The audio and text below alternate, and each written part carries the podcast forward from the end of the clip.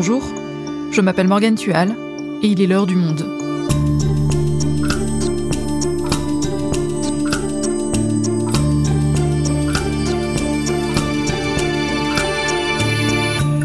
Aujourd'hui, on s'intéresse à un fleuron français des cosmétiques, Yves Rocher.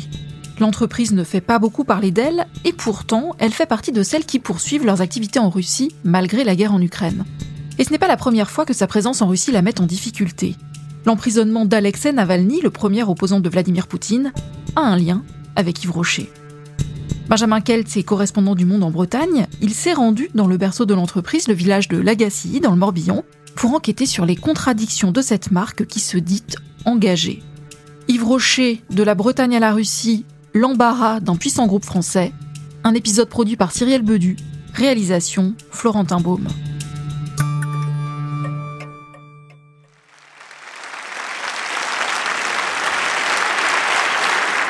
Monsieur le Président de l'Ukraine, Monsieur le Président du Sénat. Nous sommes le 23 mars au Palais Bourbon, à Paris.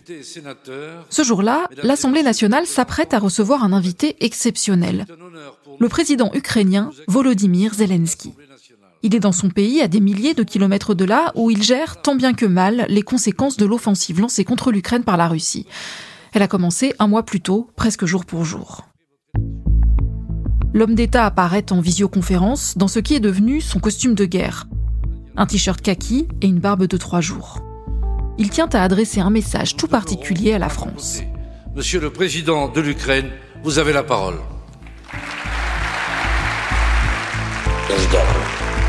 Merci.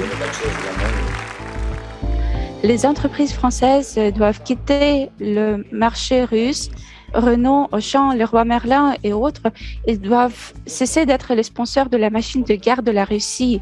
Ils doivent arrêter de financer le meurtre d'enfants et de femmes, le viol. Tout le monde va se rappeler que les valeurs valent plus que des bénéfices.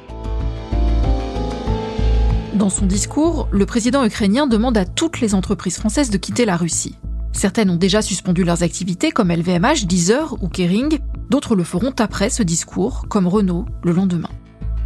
Mais parmi les entreprises françaises qui poursuivent malgré tout leur travail en Russie, l'une d'elles est un fleuron des cosmétiques à la renommée internationale, elle passe pourtant souvent sous les radars, Yves Rocher, une des marques préférées des Français.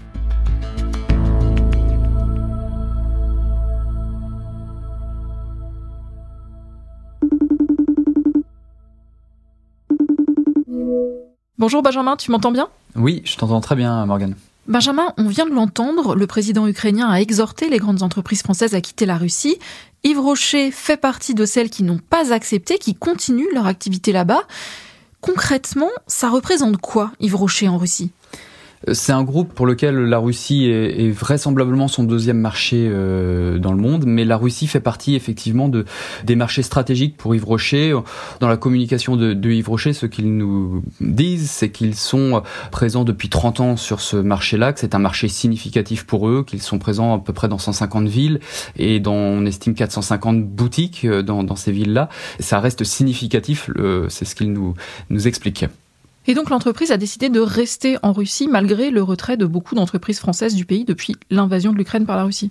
Oui, le groupe Yves Rocher a, d'ailleurs communiqué sur ce choix-là, euh, expliquant que ils avaient par devoir euh, ce besoin de rester en, Russie pour protéger et prendre soin de leurs salariés. Donc ils ont 630 euh, salariés sur place et 2500 collaborateurs qui travaillent dans les, franchises du groupe Yves Rocher.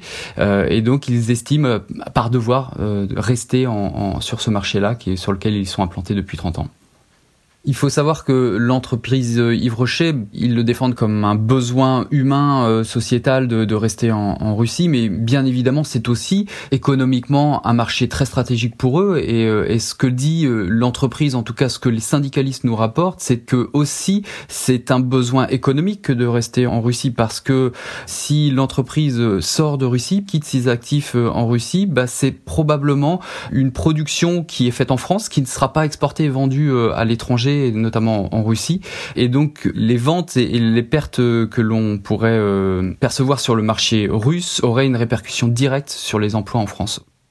Et Benjamin, je crois que c'est pas la première fois qu'Yves Rocher est mis dans l'embarras à cause de ses activités en Russie. Oui, effectivement, ils ont eu des problèmes, notamment l'affaire Navalny est partie d'une plainte d'Yves Rocher. Alors Navalny, on le rappelle, c'est l'opposant numéro un de Vladimir Poutine. On lui avait d'ailleurs consacré un épisode de l'heure du monde. On se souvient qu'il a notamment été victime en 2020 d'un empoisonnement. Il avait échappé de justesse à la mort. Quel est le rapport entre lui et Yves Rocher? En fait, en, 2012, euh, la filiale russe d'Yves Rocher dépose plainte contre une entreprise euh, russe pour suspicion d'escroquerie. Euh, il s'avère que cette entreprise russe, qui est ciblée par la plainte, Alexei Navalny et son frère en sont actionnaires. Et, derrière, Yves Rocher est finalement revenu en disant qu'il y avait une suspicion d'escroquerie, mais qu'il n'avait subi aucun dommage. Et malgré cette communication d'Yves Rocher quelques années plus tard, bah, la procédure judiciaire s'est enclenchée en, Russie et ça a abouti à la condamnation des frères Navalny. Alors pour euh, l'opposant à, Poutine, bah, il est écopé d'une peine de prison avec sursis. Et c'est ce sursis qui a sauté lorsque Navalny a été empoisonné et est allé se soigner en, Allemagne. Donc c'est suite à cette plainte-là que toute la machine judiciaire en fait a permis l'incarcération d'Alexei Navalny euh, récemment. Et donc à la base, et c'est ce que dit aussi euh, Alexei Navalny lorsqu'il soutient Emmanuel Macron dans des tweets quelques jours avant l'élection présidentielle, il rappelle bien que son incarcération, elle est due à une plainte d'une entreprise française et qui connaît l'histoire comprend qu'il s'agit de Yves Rocher.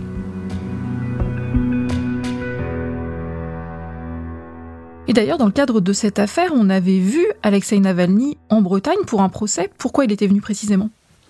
C'était suite à, cette plainte, ils ont contre-attaqué euh, en, attaquant Yves Rocher euh, pour euh, dénonciation calomnieuse. Et cette plainte, elle a eu lieu sur le territoire breton parce que le siège social de l'entreprise Yves Rocher, elle est en Bretagne, à la Gacilly plus précisément. Ils ont voulu, en tout cas les frères Navalny et puis leur avocat français, ont voulu faire entendre leur, voix et se servir de la justice française pour faire entendre leur ce que eux estiment être un procès calomnieux. C'est très important pour moi, mon frère, ma famille et pour beaucoup de monde en Russie qu'on ait l'occasion d'être face à une vraie justice. Et nous pensons que nous trouverons ici une justice équitable, que nous ne trouverons malheureusement pas en Russie. Depuis l'affaire Navalny, euh, il y a eu des appels à boycott de la marque française et des appels à boycott qui se sont renouvelés aussi euh, suite à la présence, euh, enfin maintien en tout cas de l'activité russe d'Yves Rocher. Ces appels à boycott, ben, ils attaquent directement en fait l'image de marque d'Yves Rocher parce que c'est là-dessus que capitalise beaucoup Yves Rocher, c'est son image très écolo, verte, très responsable. Et d'ailleurs, ça a été la, le premier groupe international à postuler au statut d'entreprise à mission. C'est un statut qui place aussi bien l'importance sociétale que l'importance économique d'une entreprise. Et donc forcément le statut euh, de l'entreprise Yves Rocher, très vertueux dans sa démarche, questionne parce qu'il y a euh, toutes ces affaires. Et donc toi, Benjamin, tu as contacté l'entreprise Yves Rocher pour échanger avec eux, pour notamment comprendre pourquoi ils restaient en Russie. Ils t'ont répondu? Oui et non, euh, on va dire. Ils nous ont évité beaucoup. ils nous ont répondu par mail, un mail qui paraphrasait en fait les communications déjà établies euh, par le, le groupe. Euh, donc il a fallu se rendre sur place pour essayer de percevoir comment ce petit village breton, qui est le fief de Yves euh, réagissait à la situation géopolitique et comment on l'apercevait. Et pour qu'on comprenne bien, moi ça m'a interpellé d'autant plus, c'est que Lagacilly, tout l'écosystème de ce village-là, qui est un village de 3000 habitants, au cœur de, de, la Bretagne, dans une Bretagne très rurale, tout tourne autour de Yves Rocher, ou presque.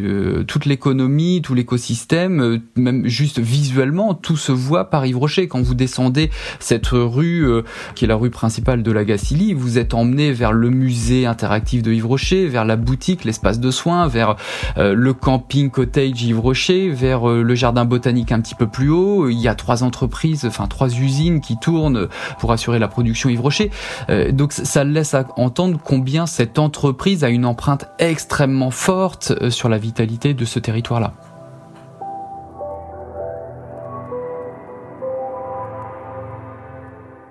Donc tu arrives là-bas à Lagacy, on est tous les deux bretons, mais moi je dis Lagacy, je crois qu'on peut dire ça des deux façons. Et donc une fois arrivé sur place pour ton enquête, est-ce que les gens te parlent? C'est compliqué de parler de Yves Rocher parce que tout le monde connaît quelqu'un qui travaille à Yves Rocher, euh, a de l'affection pour la marque ou, ou apprécie euh, les gens qui y travaillent ou même les patrons d'Yves Rocher qui sont là. Euh, faut, se dire que la mairie de la depuis 1962, c'est un rocher qui est maire de, cette commune. Donc il y a des interactions partout. Donc on, on baisse le ton de sa voix quand on parle de Yves Rocher. Et puis dès qu'on arrive sur un sujet tabou, et ce sont les gens qui le disent eux-mêmes, ben, on arrête de parler j'ai profité de l'élection présidentielle pour aller prendre le pouls euh, à la fois de comment on vivait l'élection à la puis prolonger l'échange aussi sur Yves Rocher, le premier employeur du territoire.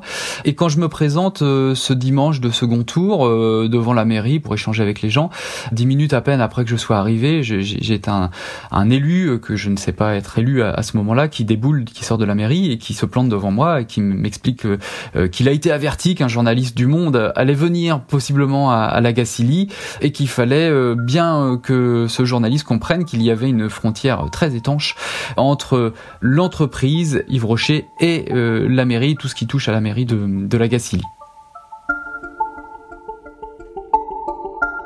On va essayer de comprendre comment Yves Rocher est devenu un groupe aussi important en France, à l'international et en Bretagne aussi. Alors revenons aux bases, la marque Yves Rocher, c'est quoi?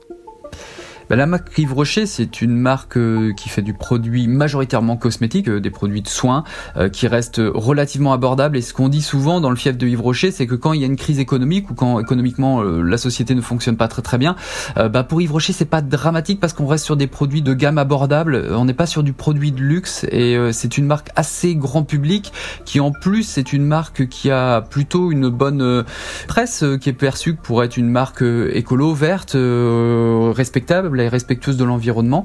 Euh, donc c'est ça, Yves Rocher, pour le grand public en France.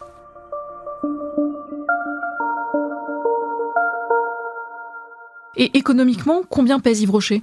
On est autour de 2,5-3 milliards de chiffre d'affaires euh, annuel, euh, donc c'est un chiffre d'affaires conséquent.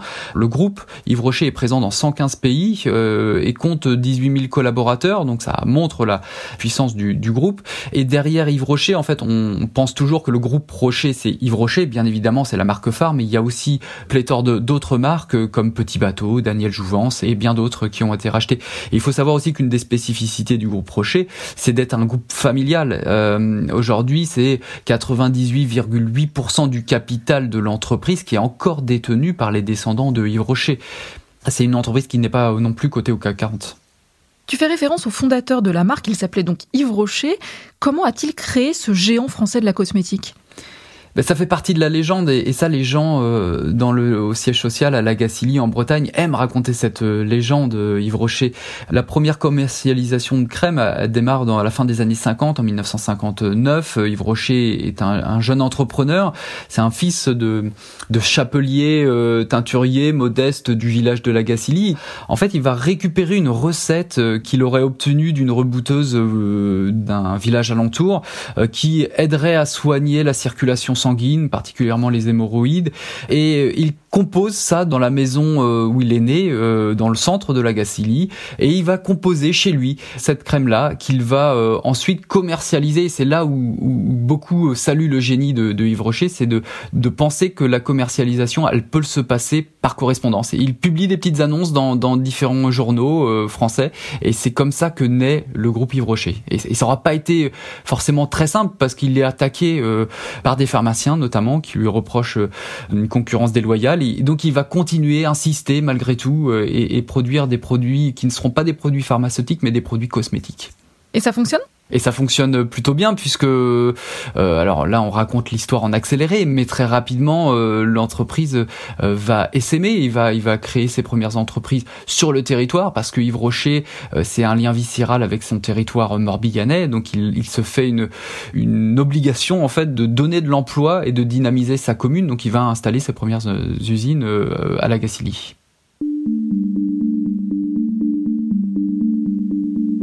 Il faut voir que la Bretagne de la fin des années 50 et des années 60, c'est une région relativement pauvre qu'on présente comme une région en retard par rapport au reste du pays ou retard sur l'électricité, sur l'eau courante. Et on a une vague de décentralisation dans les années 60 où on a PSA qui s'installe à Rennes et qui va transformer nombre de paysans en ouvriers paysans et c'est vrai aussi à Lannion avec les télécoms.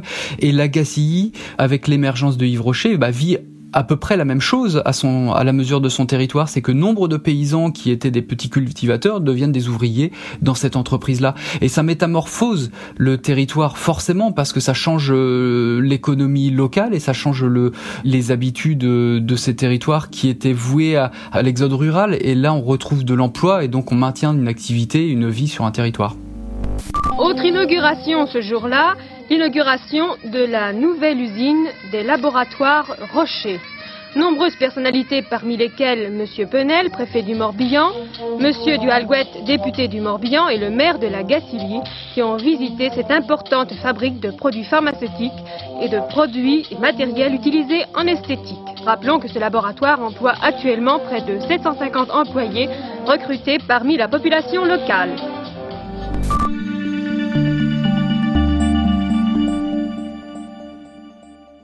Et Yves Rocher est mort en 2009. Tu disais, c'est toujours sa famille qui dirige la ville aujourd'hui? Oui, en, 2008, c'est son fils qui prend le relais, euh, Jacques Rocher, euh, qui est aussi administrateur de, du groupe euh, et puis président de la fondation Yves Rocher. Et c'est lui qui la gère et, personne ne le conteste. Ok, donc l'entreprise Yves Rocher est ultra puissante à Lagacie. Mais où est le problème finalement? Elle fait vivre tout un territoire, les habitants ont l'air plutôt contents c'est indéniable que Yves Rocher a transformé la Gacilly. Ça questionne juste sur le fait que euh, l'entreprise en fait est tellement puissante euh, et, a une emprise sur tout le territoire. Le journal local, le directeur de publication est l'ancien euh, bras droit de Yves Rocher et, l'ancien directeur de cabinet de Brice Rocher, le, petit-fils euh, de Yves Rocher qui aujourd'hui dirige le groupe. Ils nous disent que eux ne ressentent pas de pression, mais euh, parfois la pression elle est, elle est plus difficile à cerner. C'est que depuis que les Rochers tiennent la mairie, il n'y a jamais eu une liste d'opposition, en tout cas de mémoire de Gacilien. On ne se souvient pas d'avoir eu un opposant à la mairie de de, la Gacilly. Ça montre justement l'emprise euh, et, possiblement une autocensure de certains pour pouvoir aussi questionner l'emprise de Yves Rocher sur la commune. Et cette interrogation que tu as eue sur le poids d'Yves Rocher sur la commune de Lagacilly et sur la vie de ses habitants, eh bien, elle n'est pas nouvelle. En 1978 déjà, des journalistes de TF1 s'étaient rendus sur place pour un reportage sur le sujet. Alors bien sûr, rares sont ceux qui, au pays, osent critiquer ouvertement Yves Rocher. Même les syndicats de l'usine se montrent étrangement discrets. Euh, Rocher, il fait beaucoup de bien à la Gacilly, il faut être franc. Et il amène de l'ouvrage, il, y a du travail, bon, les gens sont contents. J'ai trop de travail, je n'ai pas de temps à perdre, dit Yves Rocher avec les critiques, et je méprise les calomnies. Lui qui habite un manoir superbe au nord du village, paraît pourtant agacé lorsqu'on murmure qu'il est un des derniers féodaux de France et qu'il est le seigneur de ces lieux.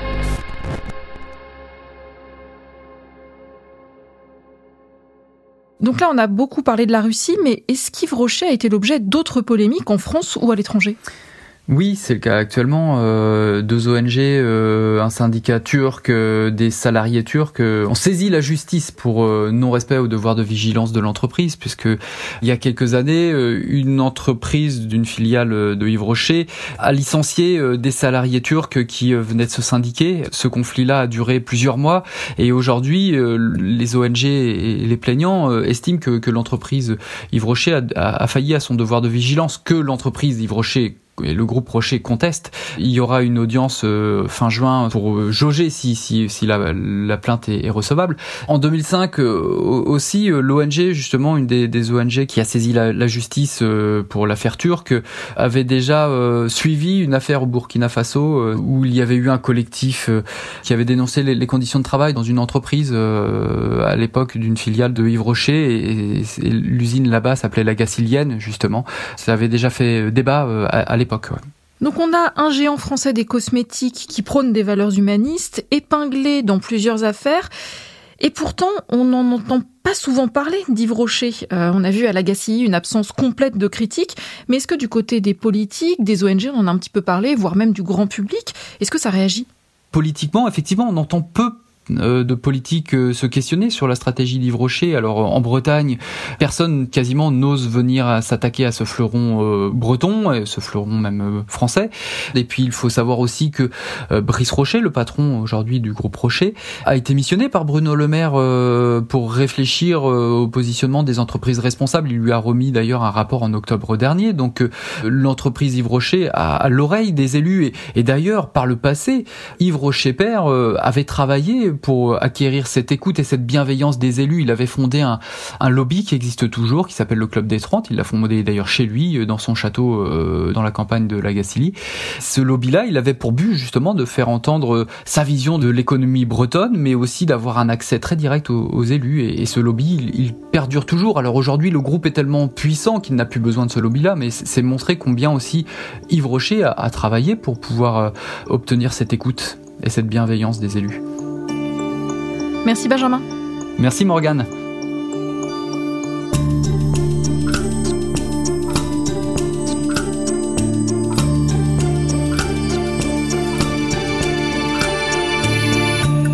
Si vous souhaitez en savoir plus sur le sujet, retrouvez l'enquête de Benjamin Keltz sur le groupe Yves Rocher en allant vous abonner sur notre site lemonde.fr.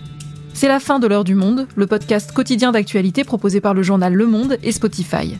Pour ne rater aucun épisode, vous pouvez vous abonner gratuitement au podcast sur Spotify ou nous retrouver chaque jour sur le site et l'application lemonde.fr. Si vous avez des remarques, des suggestions ou des critiques, n'hésitez pas à nous envoyer un email à l'heure du monde L'heure du monde est publiée tous les matins du lundi au vendredi. On se retrouve donc très vite. À bientôt!